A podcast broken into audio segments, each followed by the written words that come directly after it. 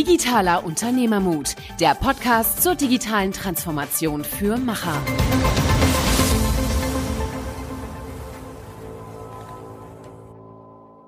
Hallo und herzlich willkommen zu einer neuen Episode Digitaler Unternehmermut mit Niklas und Michael. Wir sprechen heute mit Sandra Winkler. Sie ist Country Marketing Lead bei Mindspace in Deutschland. Mindspace als Anbieter, Boutique-Anbieter für Coworking Spaces verfolgt einen sehr interessanten Ansatz und die Nachfrage nach Coworking Spaces ist groß, wird immer stärker durch die Attraktivität natürlich auch der Standorte. Und sie spricht über Räume, über Standorte und äh, was das für eine Auswirkung auf Innovation und Innovationsgestaltung hat. Genau, und ich glaube halt, so Workspace-Optionen sind natürlich gerade für Startups immer schon interessant gewesen. Aber was ich sehr interessant finde, ist, dass auch immer mehr Firmen wirklich ihren kompletten Büros aufgeben oder fast alle Büros. Vielleicht bleibt da noch ein repräsentatives Headquarter, aber der Rest äh, befindet sich in so Coworking Spaces, weil es einfach enorm attraktiv ist. Man kann in jeder Stadt, in jedem Land bei den großen Anbietern eigentlich einen Ort finden und weiß, was man da vorfindet. Und was auch sehr interessant ist, ist, dass sich das von den Kosten sogar in einer ähnlichen Größenordnung bewegt wie eigene Büros. Also wenn man alle Kosten mit einberechnet, also Einrichtungen, aber auch Office-Personal, Office-Management, sich darum kümmern zu müssen, ähm, ist man gar nicht so viel ähm, teurer unterwegs in, in so einem Works, äh, ja, einer Coworking Office. Mhm, sehr interessante Einblicke und vielleicht sehr interessant für Firmen äh, oder Startups, die sich gerade mit dem Thema beschäftigen. Viel Spaß beim Zuhören.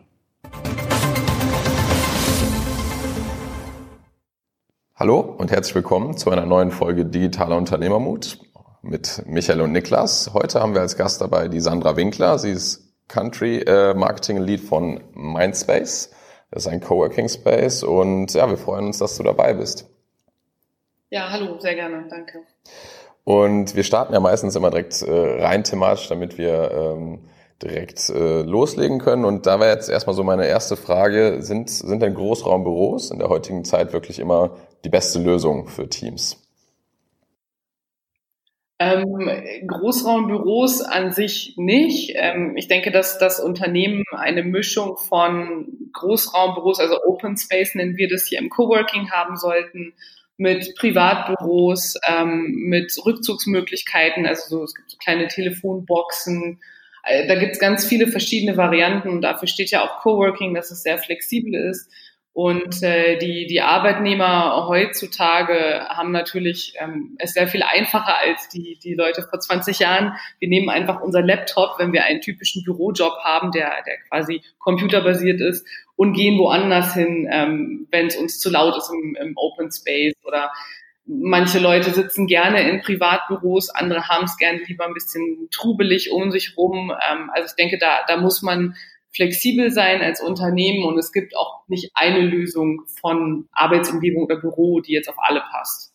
Ja, super. Ähm, jetzt interessiert uns natürlich sehr, äh, wie du wie du dorthin gekommen bist, wo du bist. Also sprich, äh, was hat dich äh, zu der zu der Rolle gebracht? Du hast ja einen sehr äh, diversen Background, äh, hast Journalismus gemacht. Also du hast ja schon eine, eine Journey hinter dir. Das würde uns sehr interessieren. Ja, ähm, ähm, gerne. Also Coworking war, hatte ich jetzt nicht so ganz auf dem Schirm als Branche, für die ich gerne arbeiten möchte, ähm, habe aber sehr früh auch schon ähm, Coworking Spaces gekannt. Also ich war einer der ersten Nutzer vom äh, gratis WLAN im St. Oberholz hier in Berlin, weil ich seit 2010 äh, komplett remote gearbeitet habe für meine alte Firma. Es war ein Data Analytics Provider und ähm, als als Marketingfunktion äh, war ich natürlich zwischen Sales und Operations, sprich Standort Europa hat Sinn gemacht für mich damals. Und ähm, ja, wir waren eine sehr fortschrittliche Firma eigentlich für, für 2010. Ähm, der Geschäftsführer Mark Vollenweider hat die Firma mit damals 3500 Mann von zu Hause aus geführt, äh, von seiner Wohnung in den Alpen irgendwo in Kärnten in Österreich. Ähm, meistens oder oft war im Flugzeug, aber ähm, der hat, der hat da, der ist da mit gutem Beispiel vorangegangen. Und äh, nachdem ich meine erste Zeit dort verbracht habe, die ersten Jahre in Indien und in China für die Firma und zurück wollte, ähm, hat er mir diese 100% Remote-Stelle angeboten. Und so kam ich dann nach Berlin zurück und ähm, habe angefangen, mir Optionen zu suchen. Und dann kam ich das erste Mal auf so einen Mensch, da gibt's gerade das Internet und man kann Kaffee trinken und da sitzen ganz viele Leute mit Laptops zu arbeiten. Und irgendwie hatte ich das dann auch wieder vergessen. Ähm, und nach insgesamt elf Jahren bei der Firma eValueSurf ähm, wollte ich wollte ich einfach auch wechseln in eine andere Branche, ein bisschen näher auch an den an den Kunden ran, ein bisschen kreativer werden. Und ja, dann habe ich die äh, die Jobanzeige von Mindspace gesehen habe mich beworben und jetzt bin ich hier. ja, Wahnsinn, du hast da wirklich eine lange Zeit äh, vorher in der Company gearbeitet und das ist ja schon ein ziemlicher Shift. Das heißt, du hast äh, äh, das Coworking genutzt äh, für deine Arbeit und bist jetzt mittendrin. Also ähm, wie fühlt sich das an? Also wenn man im Prinzip, äh, ich sag mal, das Marketing macht für Coworking Spaces?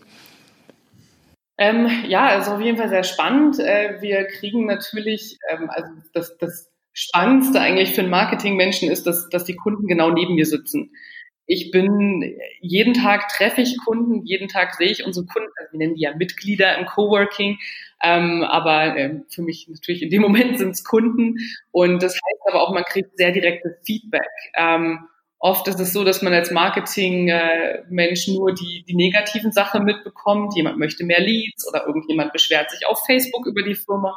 Und äh, im Coworking ist es so, dass, dass ich direktes, auch sehr positives Feedback immer wieder kriege und das, was das Feedback, was ich bekomme, auch einfließen lassen kann in meine Marketingkampagne, wenn wir jetzt ähm, in sozialen Medien Anzeigen schalten oder wenn wir Suchkampagnen starten, wenn wir nach Partnerschaften suchen, die spannend sein könnten oder auch wie wir unser Produkt äh, präsentieren, wie wir Mindspace präsentieren, die Gründe, weshalb Unternehmen in Coworking Spaces gehen, ähm, die, die, die kriege ich auf dem, eigentlich äh, auf dem goldenen Teller serviert. Und das, das macht richtig viel Spaß.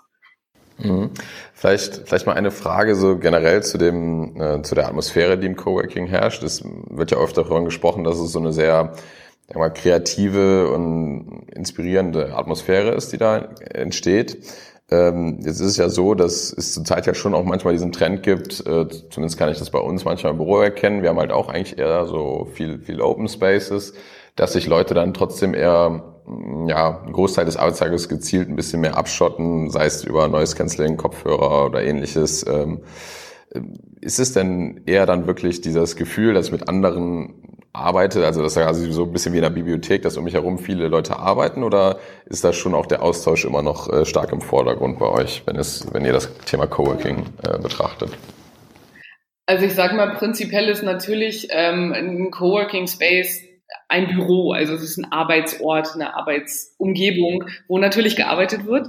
Ähm, was wir versuchen, wir sind einer von, von den Coworking Spaces, von, die, die auch größere Kunden haben. Also wir haben auch Unternehmenskunden, die teilweise komplette Privatstockwerke zum Beispiel haben. Die setzen sich jetzt nicht in eine Gemeinschaftsküche oder holen sich da einen Kaffee und reden mit anderen.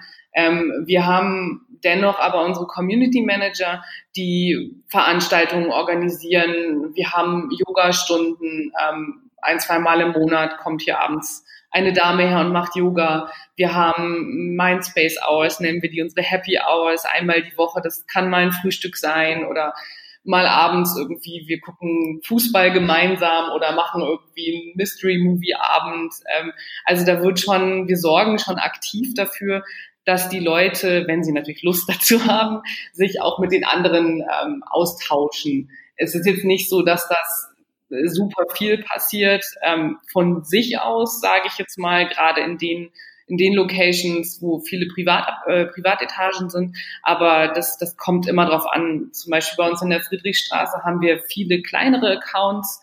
Ähm, da ist, da ist mehr eine Community und eine Gemeinschaft und auch ein Austausch ähm, als jetzt zum Beispiel hier, wo ich sitze, wo wir, äh, wo wir viele Privatbereiche auch haben. Also es hängt so ein bisschen auch immer von der, von der Location ab. Man kann das jetzt nicht forcieren, aber ich denke schon, dass das immer noch ähm, den gerade für die Mitarbeiter der Unternehmen, die bei uns sitzen, den Charme ausmacht von Coworking.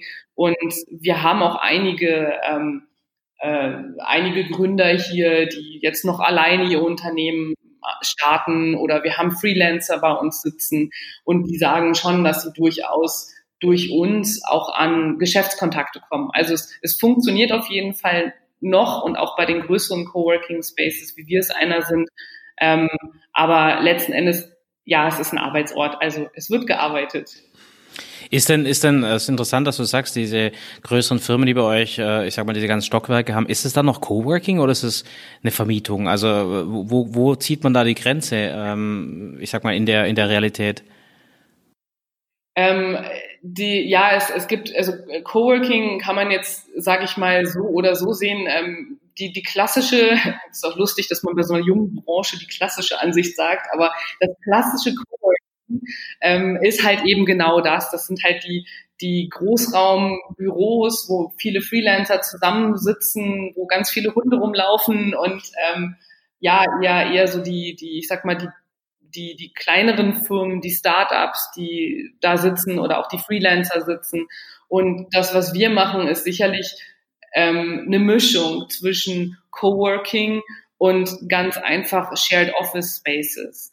Ähm, ich sehe das, also wir sehen das schon so, dass wir, dass wir eigentlich beides sind, weil wir natürlich die, den Coworking-Aspekt noch haben, durch die Community Manager und auch durch die, die Open Spaces ähm, und die Gemeinschaftsflächen, die wir haben, was jetzt bei einem Shared Office nicht so ist. Also da hätte man jetzt keinen Community Manager, der sich, der sich um die Belange der, der Mieter im Grunde kümmert. Also da sind es dann wirklich nur Mieter, während wir das halt schon so sehen, dass wir ähm, ja halt Mitglieder haben, dass wir eine Gemeinschaft haben, dass wir im Grunde eine Gruppe von Menschen haben, die an einem Ort arbeiten, Zeit verbringen, ähm, aber halt auch miteinander einfach interagieren. Also das ist, glaube ich, schon so, dass wir, dass wir schon noch ein großer Teil Coworking sind, eben aufgrund dieses Community-Gedankens, Gedankens, den wir haben. Ähm, ein reines Shared Office ist dann halt wirklich nur eine Vermietung und da sind wir schon noch mehr.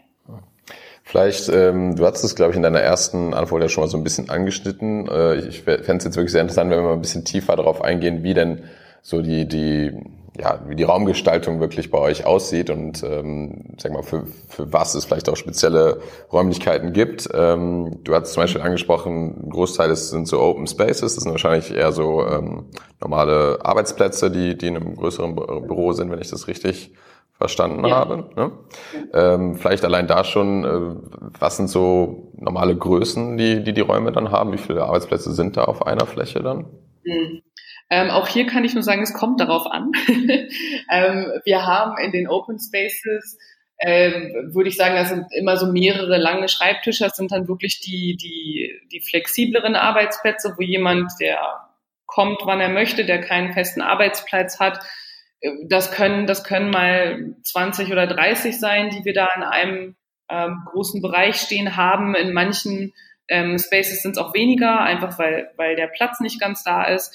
Dann verteilen wir die aber zum Beispiel auch schön. Also wir haben hier in Kreuzberg ein Büro, da ist ein, eine lange Reihe großer Schreibtische mit Fixdesk, also dann die festen Arbeitsplätze, die angemietet werden. Und links und rechts davon sind Einzelbüros. Und die Einzelbüros können wieder je nach äh, Schnitt des Gebäudes zwischen äh, zwei und acht Arbeitsplätze haben.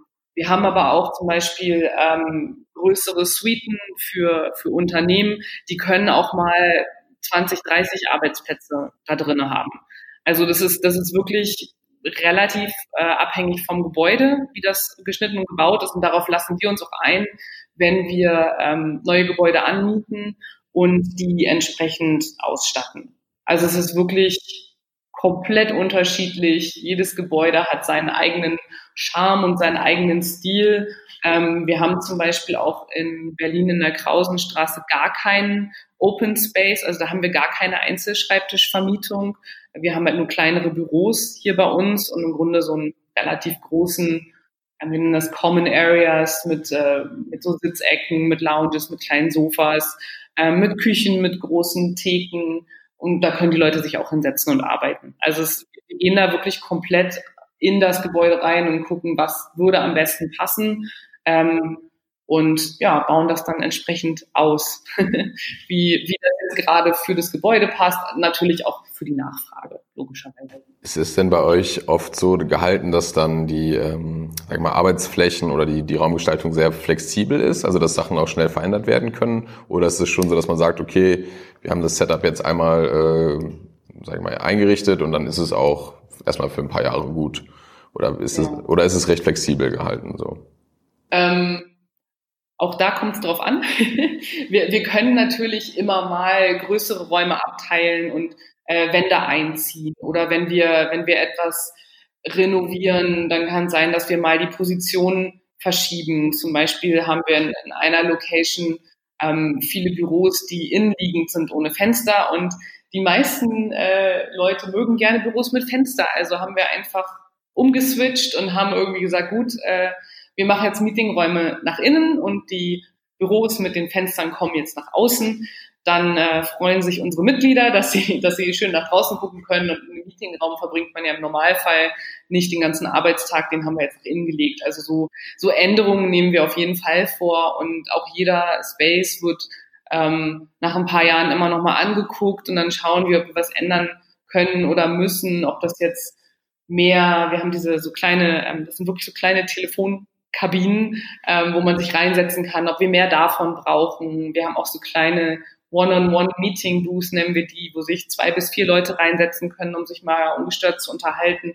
Also so, so mobile Elemente, also relativ mobile Elemente, die schauen wir uns immer mal wieder an und, und ändern das dann auch, wenn es sein muss. Und wenn jetzt natürlich ein komplett neuer ähm, Standort aufgemacht wird und ein Kunde sagt irgendwie, okay, ich hätte gerne 50 Arbeitsplätze ähm, und wir sind noch im Bau, dann können wir natürlich auch mit dem Kunden reden und sagen, okay, wie hättet ihr das gerne, was möchtet ihr gerne da reingebaut haben.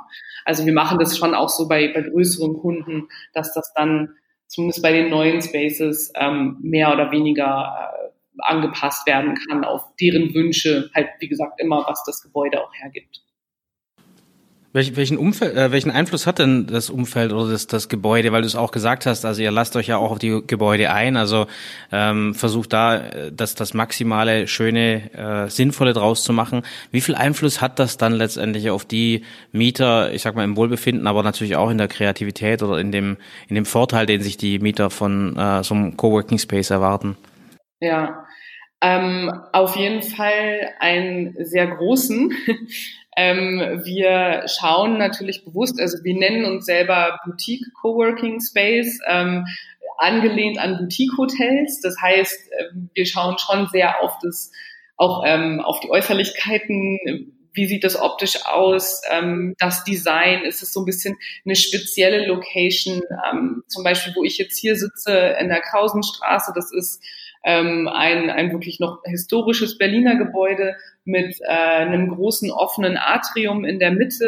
Und schon alleine, wenn man hier reinkommt, die, die meisten Leute sind absolut begeistert. Und das sagen uns aber auch unsere Mitglieder immer wieder, dass sie wirklich sagen, sie haben gerade jetzt in der Tech-Branche, wo man, wo man Probleme hat, Leute einzustellen, dann laden sie sich hier Kandidaten ein, dann kommen die in, in dieses Atrium rein und sind sofort verliebt. Und das, das kriegen wir immer wieder als Feedback. Also es ist schon sehr wichtig.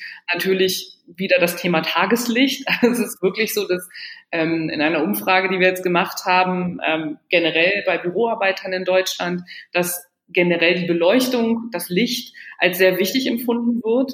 Ähm, und da, da schauen wir schon drauf, dass wir eigentlich immer Büros haben, die sehr gut auch ähm, beleuchtet sind, sei es mit Tageslicht, aber wir arbeiten auch viel mit Lampen, ähm, in unseren Spaces und mit Licht. Also wir wollen jetzt nicht diese typischen Neonlicht-Effekte bei uns haben, sondern wir gucken schon, dass das wirklich alles sehr gemütlich wird, dass man auch im Winter nicht depressiv wird.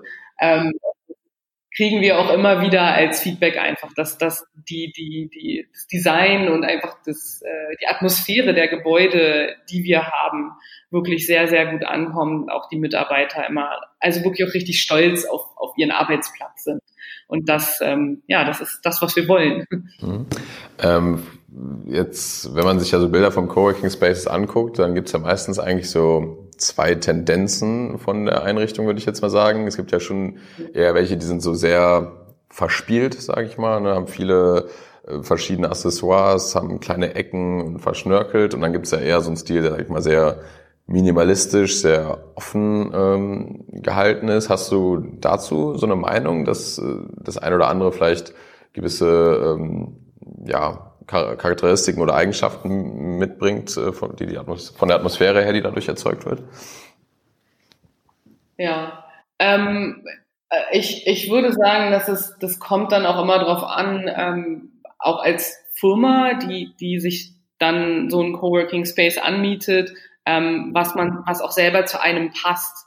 Ähm, ich glaube, dass das, was Mindspace jetzt hat, wir haben sehr viele Innovationsteams, irgendwie UX und Design-Teams. Ähm, wir haben Startups, wir haben Agenturen bei uns als Mitglieder ähm, und wir sind ja relativ verspielt. Also wir haben in den Meetingräumen, in den offenen Bereichen viel Vintage-Möbel, wir haben große Gemälde, ähm, wir haben Wandkunst, also bemalte Wände überall, ähm, jetzt in den, in den offenen Bereichen, in den Küchen.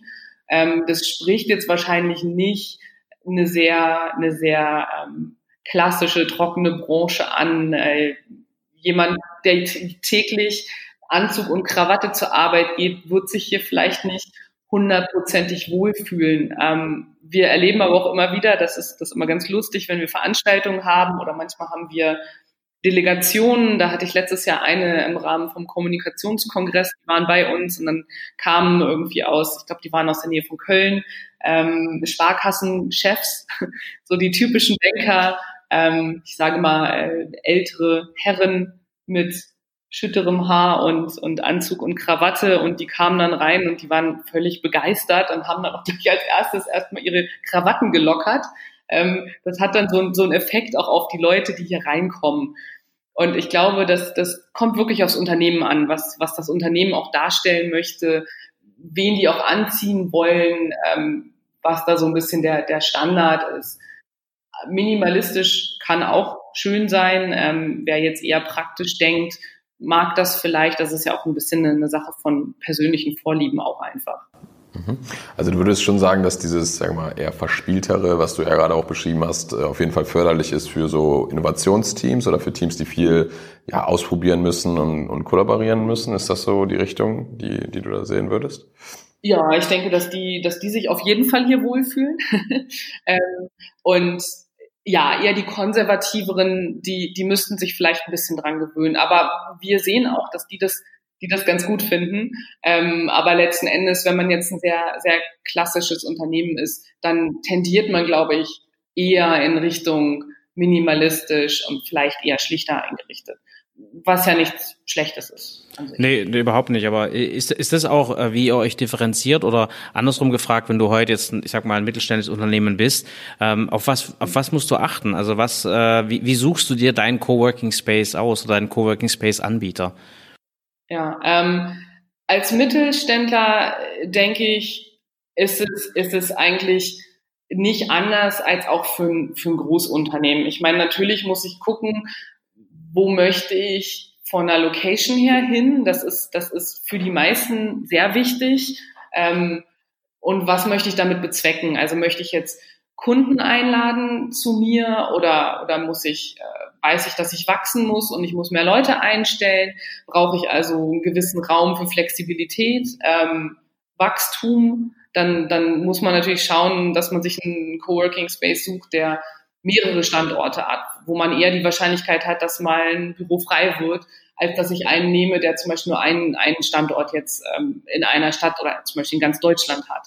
Wenn ich als Mittelständler viel rumreise, ist ein größerer Coworking Space oder eine größere Kette auch praktisch, weil ich oft, ähm, also bei uns ist es zumindest so bei Mindspace, dass ich Zugang dann bekomme auf alle Locations von Mindspace. Also jemand, der hier in Berlin mit seiner Firma Mitglied ist, der kann eine Geschäftsreise nach London unternehmen und äh, kann einfach bei uns in London auftauchen mit der Mindspace-Karte und kann sich da dann hinsetzen und von da aus arbeiten oder Meetingräume buchen, Kunden treffen.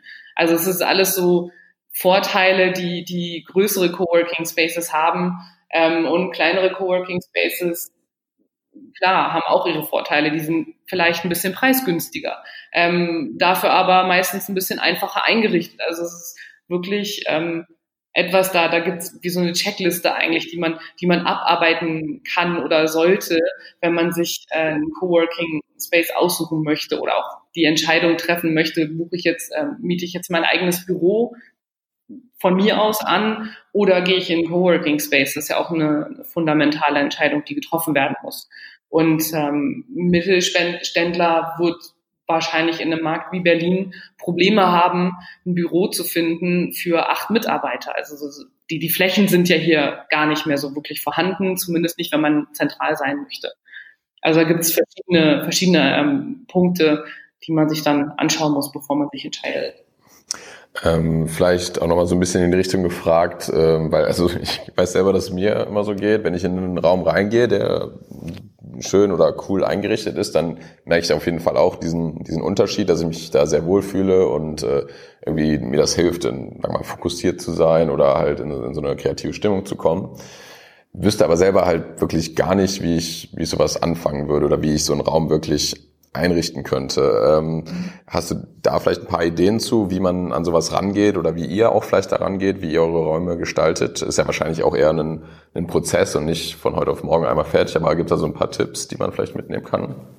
Ja, also ähm, ich bin jetzt selber nicht in unserem äh, Innen, Innen aus äh, Inneneinrichtungsteam, aber ich weiß, dass zum Beispiel äh, bei uns das wirklich wirklich extrem kreative Leute sind, äh, die das mit sehr viel Leidenschaft machen und wir logischerweise als Mindspace einen gewissen Stil haben. Also wir haben dieses, dieses Vintage einfach und das, das zieht das Team auch durch. Ähm, was ich auch tatsächlich für meine, meine eigene Wohnung mitnehmen werde, ähm, ist so ein bisschen auch vielleicht Mut zur Farbe zu haben. Also viele Büros sind sehr stark eingerichtet. Da ist dann also ich kenne noch, ich habe angefangen mit diesen grauen Tra Trennwänden, diesen weißen Decken mit diesen Punkten, diesen Löchern drin und ähm, einem weißen Schreibtisch mit einem schwarzen Stuhl und vielleicht irgendwie eine, eine traurige grüne Pflanze irgendwo.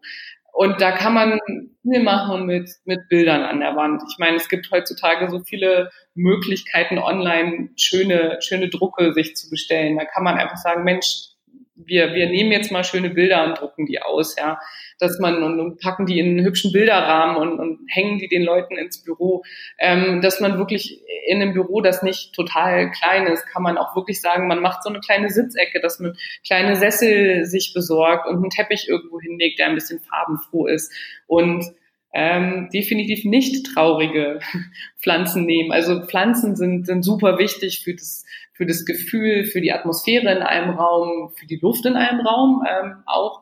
Und das, das schauen wir halt auch, dass wir, wo wir können, Pflanzen hinstellen. Es klappt nicht immer, aber wir tun unser Bestes. Und ähm, ja, auf jeden Fall die Beleuchtung. Also ich glaube, das ist auch was, wo viele Unternehmen ähm, das noch so ein bisschen sträflich behandeln. Es gibt inzwischen super tolle Glühbirnen mit so schönem warmen, weichen Licht ähm, im Gegensatz zu, zu Neonlampen einfach. Und ich glaube, da kann man, da kann man sehr viel machen als Firma und man kann auch durchaus einen bestimmten Stil durchziehen, ähm, ohne jetzt irgendwie dafür einen, einen Inneneinrichter zu benötigen. Also ich glaube, mit Bildern an der Wand, Pflanzen und ähm, den richtigen Glühbirnen kann man schon einiges machen, um den Wohlfühlfaktor zu erhöhen. Ja, das ist schon mal sehr gut. Ich glaube, das äh, hast du ja schon gesagt. Das gilt natürlich auch für die privaten Haushalte. Ähm, das heißt, diese Tipps sind natürlich auch äh, sehr gut für zu Hause. Aber ähm, äh, wir sehen es hier zum Beispiel in Köln. Es hat halt ähm, auch eigentlich nicht mehr sehr viel Flächen, vernünftige Büroflächen. Es gibt aber sehr viel Leerstand für, ich sag mal, Schrottimmobilien, also Immobilien, die in den 70er, 80er Jahren hochgezogen wurden, die halt eben so 0815 äh, ich, ich sag mal, Standards haben, ähm, das ist fast unvermietbar, ähm, selbst für Firmen, Startups oder sonstiges. Also es gibt wenige äh, Standorte, die aus denen man wirklich auch mit einem moderaten Aufwand äh, so viel machen mhm. kann. Ich gehe mal davon aus, es geht euch ja auch so, dass es sehr schwierig oder schwieriger wird, Objekte zu finden äh, in Ballungsräumen, wo ihr euch äh, so, ich sag mal, auslassen könnt. Ähm, ist, ist das so? Ja, ähm, das, das ist auf jeden Fall so. Äh, deswegen wachsen wir auch ähm, langsamer als jetzt vielleicht andere Coworking Spaces, weil wir halt wirklich sehr viel Wert drauf legen, dass wir die richtigen, die richtigen Immobilien finden und haben für uns. Und natürlich merken wir auch, dass es, dass es schwieriger geworden ist, was zu finden. Wir haben im Gegensatz zu einem kleineren Unternehmen natürlich den Vorteil, dass wir im Normalfall mehrere Etagen anmieten oder dass wir ein komplettes Gebäude anmieten, ähm, anstatt jetzt irgendwie nur einen Teil davon. Von daher haben wir noch ein bisschen mehr Möglichkeiten, was zu finden, als jetzt, äh, als jetzt ein kleineres Unternehmen. Aber generell, der, der Markt ist schon, ist schon härter geworden, ja. Ähm, wenn wir jetzt weil wir jetzt schon ein paar Mal über Location gesprochen haben und äh, wenn ich es richtig raushöre, dann sucht ihr ja primär wirklich in, in der Innenstadt, in größeren Innenstädten oder gibt's auch bei euch Coworking Spaces, die teilweise, sage ich jetzt mal, ein bisschen ländlicher angesiedelt sind, wo es ja auch sag mal, andere Vorteile geben kann, wie ne, vielleicht gewisse Ruhe oder ähm, Ausgleich, aber wie, wie, aber nach welchen Locations sucht ihr da primär? Also wir suchen primär ähm, in den Stadtzentren beziehungsweise auch in, äh, in wichtigen, ähm, also wenn es jetzt in Außenbezirken was gibt, wo sich jetzt zum Beispiel eine, eine Ansammlung von, von Tech-Unternehmen findet oder so, gehen wir auch dahin. Also im Grunde gehen wir in die, ich sag mal, Tech-Hubs würden wir auch reingehen. Wir würden jetzt nicht gezielt ähm, ins Umland gehen aufgrund der Ruhe oder ähnlichem. Das ist einfach nicht, äh, nicht Teil unseres Produkts, sage ich jetzt mal. Aber wir gehen auch natürlich außerhalb. Also wir gehen in Tech-Hubs. Wir haben zum Beispiel in, äh, in der Nähe von Tel Aviv äh, haben wir ein Büro, das ist auch so ein, so ein typischer Tech-Hub einfach. Das ist jetzt nicht Downtown Tel Aviv, sondern das ist ein Tech-Hub, das ist außerhalb von Tel Aviv. Und da gehen wir auf jeden Fall auch hin. Ähm, was habt ihr denn so oder siehst du da überhaupt Möglichkeit, dass äh, Unternehmen auf dem Land auch einen attraktiven Standort haben können oder ist es einfach so dominant, dass es in der Stadt äh, durch das Angebot oder die, die Diversität einfach so viel attraktiver ist, gerade jetzt sagen wir in der Tech- oder innovationsgetriebenen Branche? Hm. Ähm, also ich bin, ich bin ja ein Landkind. ich komme aus einer ganz kleinen, niedlichen Kleinstadt aus Niedersachsen und ähm, für mich persönlich, also ich denke schon, dass man auf dem Land auch einen attraktiven Standort haben kann. Man muss sich natürlich klar machen, dass man niemals sowas wie ein Zalando im äh, südlichen Niedersachsen in einem 7000 Einwohner Örtchen aufziehen kann. Ähm, die, die, gerade in der Tech-Branche, die jüngeren Mitarbeiter, die wollen in die Städte. Das ist einfach so. Und ich denke, das wird sich auch in näher Zukunft nicht unbedingt ändern. Aber man sieht ja zum Beispiel auch gerade im, im Coworking-Bereich, dass auch immer mehr Coworking-Projekte außerhalb von den Städten oder im ländlichen Bereich ähm, auftauchen. Da gibt es jetzt gerade in Brandenburg verschiedene, die das wirklich gezielt so machen, ähm, die sagen, sie möchten gerne in die ländliche Gegend gehen. Ähm, gerade wenn jemand anfängt mit Familie und Kindern, dann verschiebt sich natürlich auch der Fokus ein kleines bisschen. Ähm, ich glaube, dass das wird gut nebeneinander her koexistieren können. Ähm, vor allem aufgrund der Flexibilität, die wir auch haben, hatte ich ja vorher schon gesagt, ich nehme meinen Laptop und arbeite irgendwo. Ich, ich muss ja im Grunde nicht hier mitten in Berlin sitzen. Ich könnte theoretisch auch irgendwie in, weiß ich nicht, im Spreewald ähm, in irgendeiner kleinen Hütte sitzen und auf, äh, auf den Fluss rausgucken. Also ich, ich kann ja arbeiten von wo ich möchte. Ähm, und je flexibler wir da werden, in der Arbeitswelt. Ähm, ich denke, desto mehr wird sich das vielleicht auch ein bisschen verwischen. Wobei das, die, die Stadt, das Zentrale an sich als zentraler Treffpunkt wird immer da sein. Also ich kann nicht Kunden einladen aus der ganzen Welt und dann müssen die zwei Stunden irgendwie vom Flughafen bis hin zu meinem Büro ähm, am, ja, äh, am Ende der Welt fahren. Also ich denke, der Treffpunkt wird immer, wird immer in der Stadt sein. Aber ich glaube, dass die, die wachsende Flexibilität jetzt mit Remote-Arbeit oder Homeoffice-Tagen ähm, oder halt auch eben so, so Coworking-Projekte außerhalb von der Stadt, ich denke, dass das wird auf jeden Fall mehr werden. Und ich würde mich freuen, wenn der Leute ähm, auch auf dem Land arbeiten würden und wohnen würden. Ich glaube, das hätte super positiven Effekt auf unseren Verkehr. Wir reden alle darüber, wir müssen das Klima retten.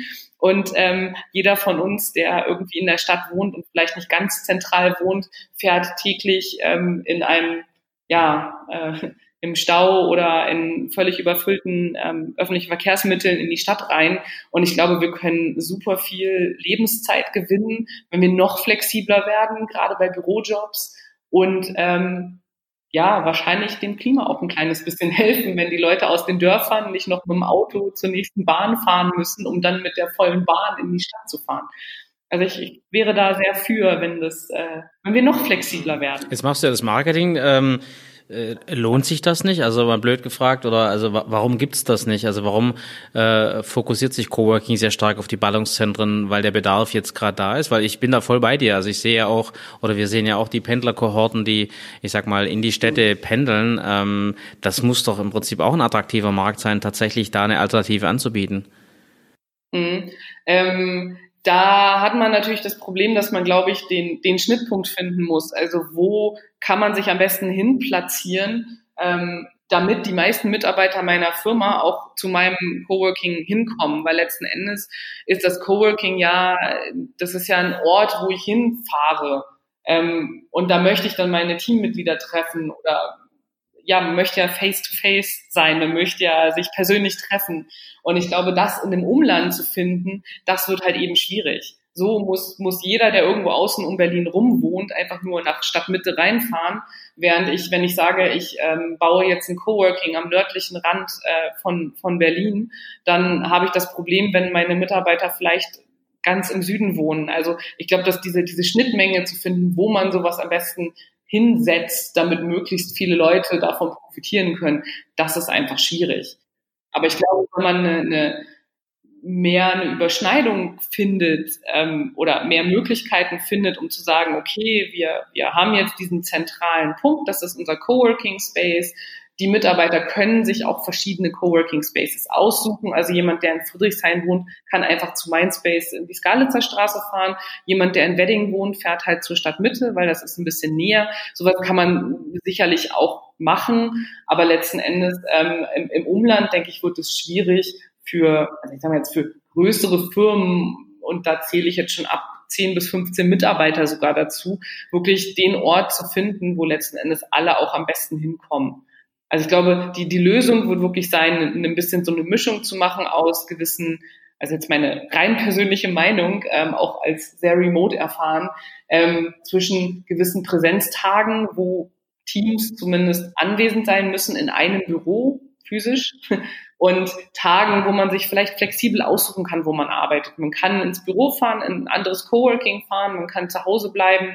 Also ich glaube, das, das ist eigentlich eine Lösung, die würde gut funktionieren. Und wenn man jetzt bedenkt, dass äh, 50 Prozent Tendenz steigend ähm, aller Jobs Büro- oder computerbasierte Jobs sind, denke ich, da ist super viel Potenzial ähm, in, in so einem Modell, was natürlich hauptsächlich von den Unternehmen getrieben werden muss, jetzt nicht unbedingt von uns als Coworking an sich sondern ich glaube, dass die Unternehmen da umdenken mhm. Ich meine, die Vorteile äh, dieser Flexibilisierung, zum Beispiel, wenn man jetzt ein Teil von einem Coworking Office ist, ähm, hast du ja gerade schon ein paar Mal erwähnt. Ne? Ich bin beispielsweise in einem anderen Land unterwegs, kann trotzdem einfach einen, einen guten Arbeitsplatz haben, wo ich auch weiß, dass ich ne, mich da wohlfühlen würde, ohne mich darum kümmern zu müssen. Ähm, oder auch Remote wird vielleicht immer noch ein größerer Faktor. Glaubst du, dass sich bei solchen Entwicklungen einfach eine Tendenz auch entwickeln wird, dass Unternehmen gar nicht mehr so viele eigene Büros haben werden und eher auf so flexiblere ähm, Location ähm, ja, oder Workspace-Lösungen zugehen werden? Ja, ähm, ich, ich, hätte, ich hätte tatsächlich gerne Zahlen dazu, ähm, die habe ich aber leider nicht. Ähm, ich glaube, also der Markt an sich wächst auf jeden Fall. Also Shared Spaces, Spaces Coworking Spaces, die, die übernehmen schon sehr viel von dem, von dem äh, Gewerbeimmobilienmarkt. Das heißt, man sieht auf jeden Fall, dass das wächst. Sprich, die frei verfügbaren Büros werden natürlich weniger und die Unternehmen werden mehr oder weniger zwangsweise dann in die flexiblen Lösungen wechseln. Aber wir sehen auch, dass manche Unternehmen das bewusst machen, einfach um auch eine weiter gestreute Präsenz zu haben. Das heißt, die haben dann zusätzlich zu ihrem Headquarter, das die meisten aber auch behalten wollen. Also wir haben ähm, einen großen Kunden, leider darf ich den nicht nennen, aber ähm, ganz toller Kunde, wir lieben sie über alles, ähm, die die ihren Headquarter haben, aber alle anderen Deutsch Deutschlandbüros bei uns sitzen. Aber sie wollen bewusst ihr Headquarter behalten, weil das ist, das ist deren Raum, den haben sie komplett 100 Prozent so gebrandet, wie sie den gerne haben. Ähm, das ist 100 Prozent der Kunde. Während hier natürlich haben sie einzelne Büros oder teilweise auch abgeschlossene Suiten, die sie teilweise gebrandet haben, aber das ist halt eben nicht deren eigenes Headquarter. Ähm, das führt dann, glaube ich, wieder mehr in Richtung Shared ähm, Office Space.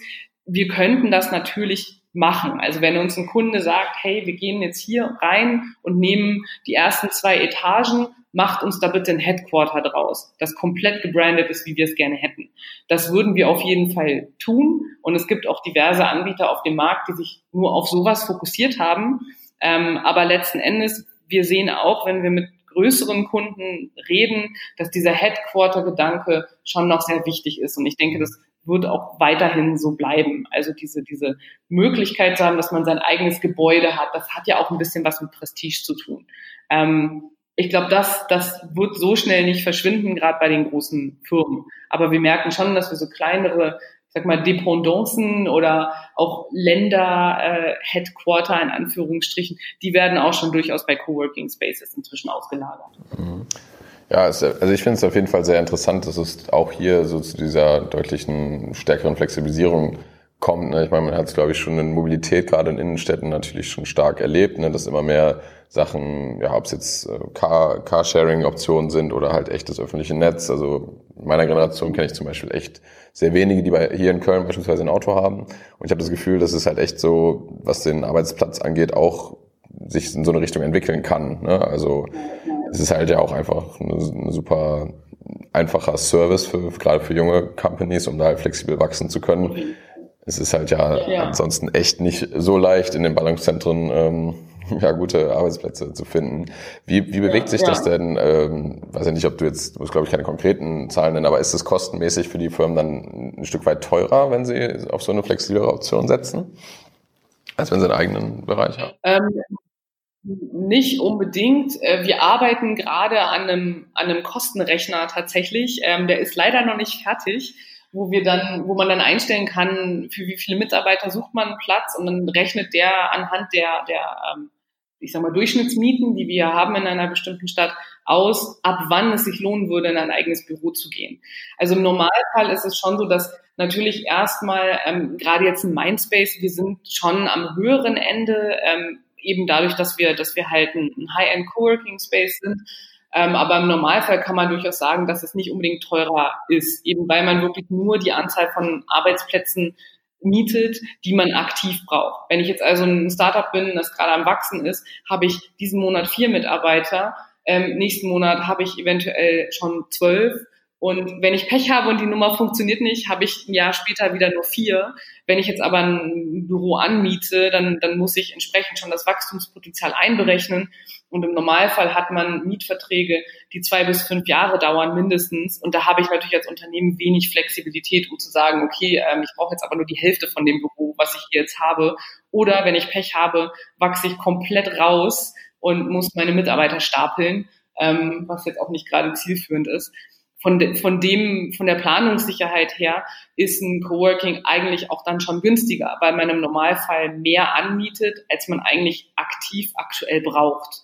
Ähm, zusätzlich spart Coworking natürlich gewisse Personalkosten ein. Also wir haben hier unten ähm, einen wunderschönen professionellen Empfang. Da sitzt immer unsere Rezeptionisten hinter. Das heißt, wenn ich Besuch kriege, Kunden kriege, die werden quasi professionell, professionell dann empfangen.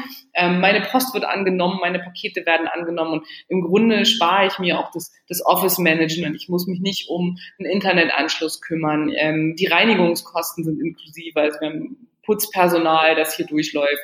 Ich habe Kaffee, Wasser und so weiter mit drin. Das ist eigentlich auch bei allen Coworking Spaces so. Also wer Kaffee-Junkie ist, ähm, ist hier immer sehr gut bedient bei uns. Ähm, also von daher, wenn ich alle diese Kosten zusammenrechne, bin ich im Normalfall tatsächlich ein bisschen günstiger, wenn ich in, wenn ich in einen Coworking Space gehe wenn ich jetzt wirklich nach einer zentralen Location suche. Mhm. Jetzt wächst ja, äh, Coworking wächst ja noch sehr stark. Ich meine, äh, wir alle haben das äh, Thema mit WeWork äh, verfolgt, äh, müssen wir gar nicht groß drauf eingehen. Ähm, ist, glaube sein, sein eigenes Ding, aber ähm, der Markt wächst und ich glaube, der Bedarf nimmt ja auch zu an dieser Flexibilisierung der der, der Arbeitsplätze. Siehst du da ein Ende dieser Entwicklung? Ähm, wie weit geht das? Also ich meine, viele Unternehmen, die, ich sag mal, eine stabile Basis haben, die äh, das, was du gerade sagst, also Planungshorizonte und so weiter haben, äh, beziehen das vielleicht noch nicht so sehr ein, aber wo, wo siehst du das Ende des Wachstums für Coworking Spaces?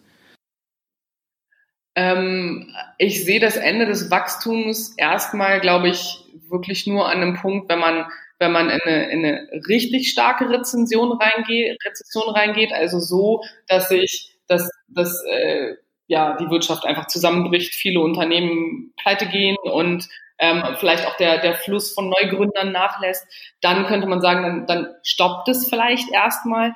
Andererseits wird auch das ähm, als erstes erstmal dazu führen, dass viele Unternehmen ihre teuren äh, Mietverträge mit, mit eigenen Büros kündigen und auf die flexible Lösung wechseln.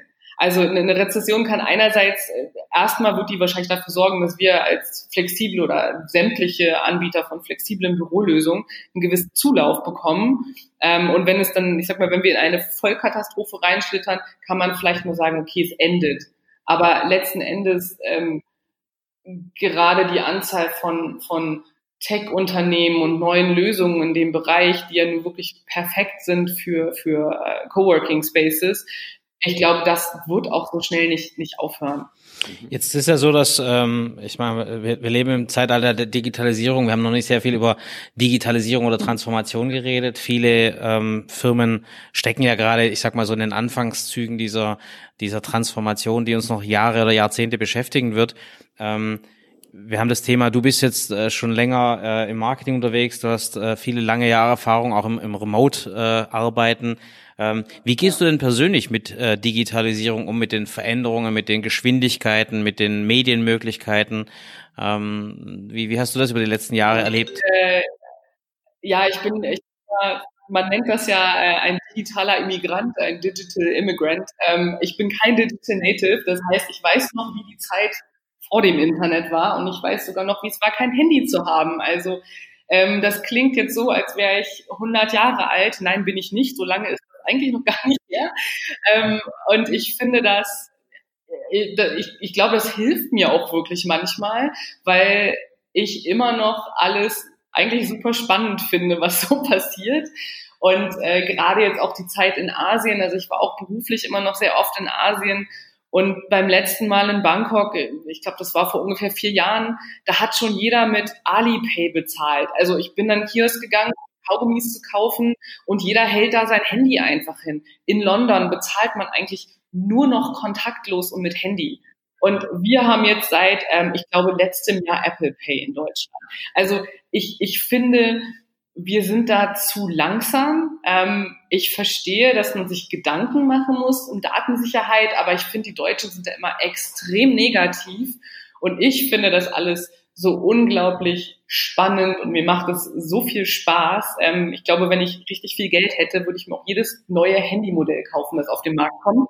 Ähm, also ich finde das wirklich richtig, richtig klasse und ich glaube, ich bin da extrem offen. Ähm, manchmal gibt's Dinge, da höre ich mich jetzt an wie meine Mutter, das verstehe ich einfach nicht. Also irgendwie TikTok ist was, keine Ahnung, was da der Reiz ist. Aber ja, ich gucke es mir an, einfach weil ich, weil ich wissen möchte, was es ist und wie es funktioniert und warum es vielleicht so spannend ist. Und ich glaube, das ist ein Teil auch ähm, von einer Fähigkeit, die man als, als Marketing-Mitarbeiter, ähm, egal in welcher Branche oder in welchem Level haben muss. Man muss einfach wirklich immer wissen, wie kommunizieren die Leute oder was benutzen die Leute täglich. Und Kommunikation ist für mich eigentlich der Hauptteil ähm, beim Marketing. Ob ich da jetzt Online-Marketing und Anzeigen präsentiert kriege oder ob ich auf eine Standardkonferenz gehe, letzten Endes, es ist alles Kommunikation. Und ähm,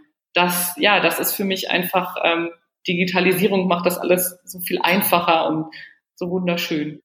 Hast du denn ähm, bei diesem ganzen Wandel, es klang ja jetzt, dass du da sehr positiv, sehr offen reingehst, gibt es denn dann auch trotzdem manchmal Momente, wo du vielleicht ja, dich im digitalen Bereich überfordert fühlst oder das Gefühl hast, da das wird halt zu viel, ähm, beispielsweise auch im, im Arbeitsalltag, gibt es da zum Beispiel Bereiche, die du bewusst nicht digital ähm, unternimmst oder machst?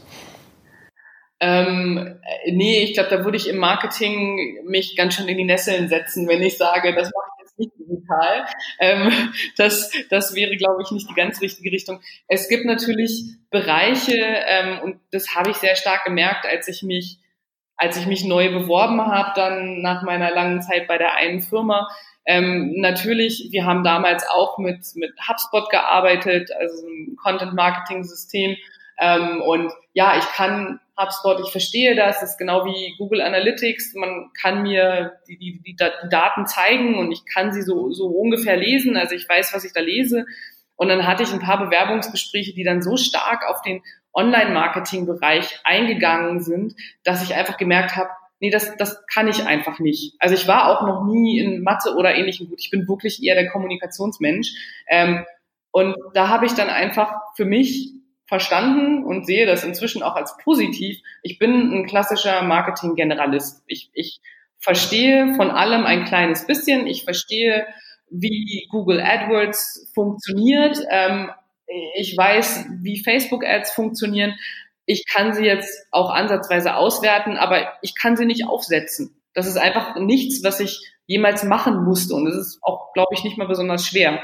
Ähm, aber das sind einfach so Grenzen, wo ich sage, ähm, ich, ich weiß, dass ich relativ viel wissen kann, aber ich muss nicht, nicht alles können. Ich glaube, wenn man das in der digitalen Welt ähm, den Anspruch hat, den kompletten Durchblick zu haben, dann, dann verliert man sich, glaube ich, glaube ich, selber. Also ich, ich, ich habe einfach so ein bisschen die Tatsache ähm, für mich gelernt, dass ich ein klassischer Marketing-Generalist bin, der so so ein bisschen, so ein bisschen äh, von allem so ein bisschen Ahnung hat. Ja, das ist doch, ist doch gut. Da ist nichts Falsches dran. Also äh, bin, bin ich im Übrigen auch. Ähm, aber äh, ich habe mir die Bilder mal angeschaut von den Coworking Spaces von euch. So, wenn man einfach mal so drüber ähm, schaut, ist das eigentlich bewusst, dass ihr versucht, Technologie zurückzunehmen? Das, ähm, das sieht einfach gemütlich aus. Das sieht ähm, so ein bisschen wie so ein äh, Zigarrenclub früher, wie ich mir den vorstelle, aus. Also es hat ja diesen äh, Charme. Ähm, ist es ganz bewusst, dass man Technologie, Digitalisierung vielleicht gar nicht so sehr in den Vordergrund, dieses, dieses äh, ja, glatte, ähm,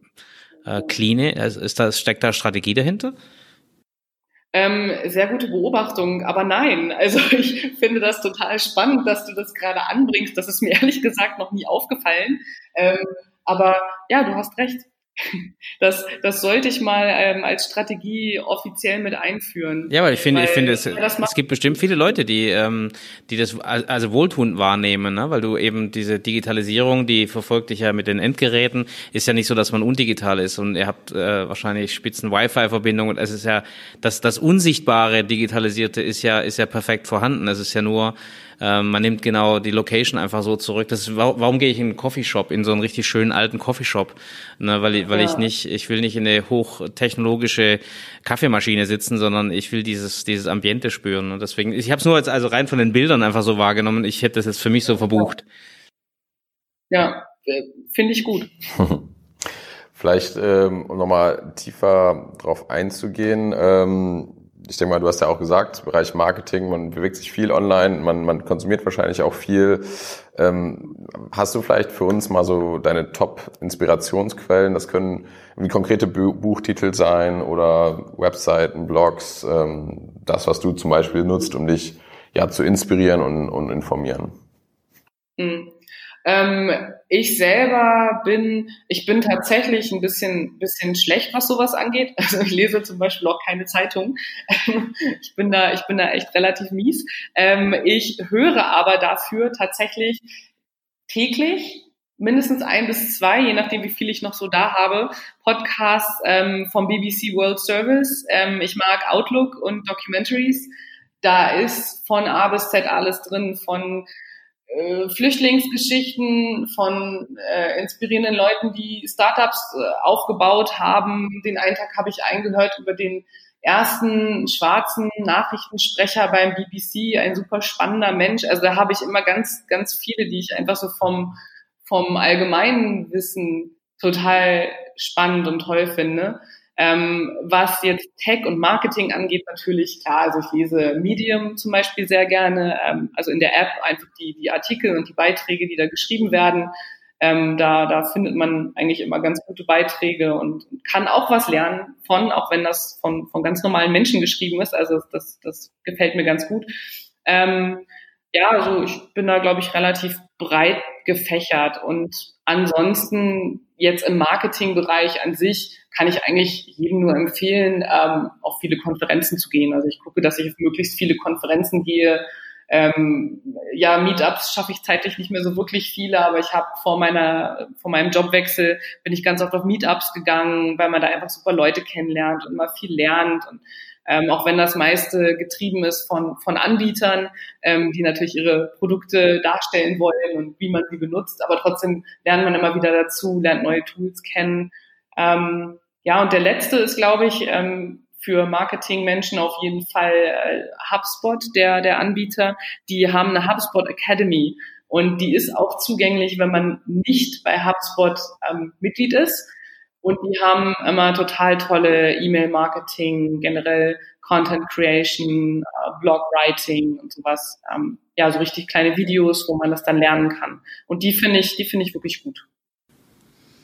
Das klingt sehr gut. Jetzt bist du natürlich in einem Umfeld, wo du sehr viele Leute kennenlernst. Wir fragen auch mal ganz gern, hast du denn irgendjemanden zu dem Thema digitale Unternehmermut, den du uns als Gast vorschlagen könntest? Hm. Jetzt aus dem Stegreif. Ähm, bei all den tollen Leuten, die bei euch, bei euch durch die, durch die Gänge schwirren. Ja, ja, es schwirren ja viele Leute bei uns durch die Gänge. Ähm, Wahrscheinlich darfst du, über, ich, darfst du über die wenigsten reden, schätze ich mal dann. Genau, das ist so ein bisschen das Problem. Ich darf über die wenigsten reden. Ich weiß nicht, ob ihr schon mal, also das ist jetzt niemand, der bei uns, ähm, der bei uns Mitglied ist, aber von äh, Data Natives ist eine Konferenz und im Grunde so eine Community von, von äh, ja, Data, also wie man sie nennt, Data Scientists, Programmierer und so weiter und so fort, also wirklich Techies. Ähm, die, ich glaube, sie ist sogar die Gründerin ähm, Elena, die ist, die ist sehr spannend, ähm, junges Mädel, die das alles komplett alleine aufgezogen hat. Und die, ja, die kann man, glaube ich, mal einladen. Ich weiß aber nicht, wie gut ihr Deutsch ist. kein Problem, machen wir auf Englisch auch, auch kein Problem. Das äh, versteht man sich dann schon. Aber das ist schon mal ja. sehr, sehr gut. Äh, wir hatten auch äh, Thema Data Analysis und Data Science ist natürlich auch ein wichtiges Thema in dem Bereich. Ähm, mhm. Aber ähm, auf jeden Fall eine sehr gute Referenz. Die Frage wäre, ähm, wir haben sehr viel über, ich sag mal, diese kreativen Räume gesprochen, viel über äh, Flexibilität für Unternehmen, was sie haben. Hättest du noch ein äh, schönes Schlusswort, ähm, vielleicht aus deiner heutigen Funktion heraus oder über die, äh, ich sag mal, Arbeitsweise der Zukunft, wie du dir vorstellst? Ähm, alles sehr beliebig äh, überlassen wir dir, was du gerne noch den Hörern mitgeben möchtest. Okay. Ähm, ich glaube, ich möchte als Schlusswort tatsächlich geben, seid flexibel. Für mich ist Flexibilität alles, ähm, auch tatsächlich in jedem Bereich. Also sei es im, ähm, ja, sei es im Bereich der Arbeit, sei es im persönlichen Bereich. Ähm, ich glaube, Flexibilität ist, ist eine ganz gute Eigenschaft. Das ist super, das werde ich meiner Frau mal mitgeben. das bezieht sich hoffentlich auch nicht, nicht nur auf äh, geschäftliche Bereiche, ähm, aber Flexibilität ist definitiv gut und ich glaube, ihr, ihr habt hier ein tolles Angebot. Ähm, die Bilder sind, äh, machen total Lust auf, auf Coworking, wenn man sich das anguckt und ähm, ich gehe mal davon aus, dass ja. wir uns das auch mal live angucken, wenn wir wieder in Berlin sind. Deswegen vielen äh, Dank, ja. äh, Sandra, für die Zeit. Hat uns sehr gefreut. Ja. Mich auch. Kommt gerne vorbei, wenn ihr wollt. Ja, gerne. Vielen Dank auch von meiner Seite, Sandra. Okay, gut. Dankeschön. Vielen Dank fürs Zuhören. Wir hoffen, dass äh, auch für euch einiges an spannenden Informationen und auch ein echter Mehrwert dabei war. Gerne gebt uns äh, eure Meinung zu den Themen, gebt uns Feedback auf allen Kanälen. Die sind äh, in den Shownotes wie immer verlinkt. Da findet ihr auch die relevantesten Infos von dieser Episode. Und dann freuen wir uns natürlich, wenn ihr nächste Woche wieder einschaltet. Vielen Dank.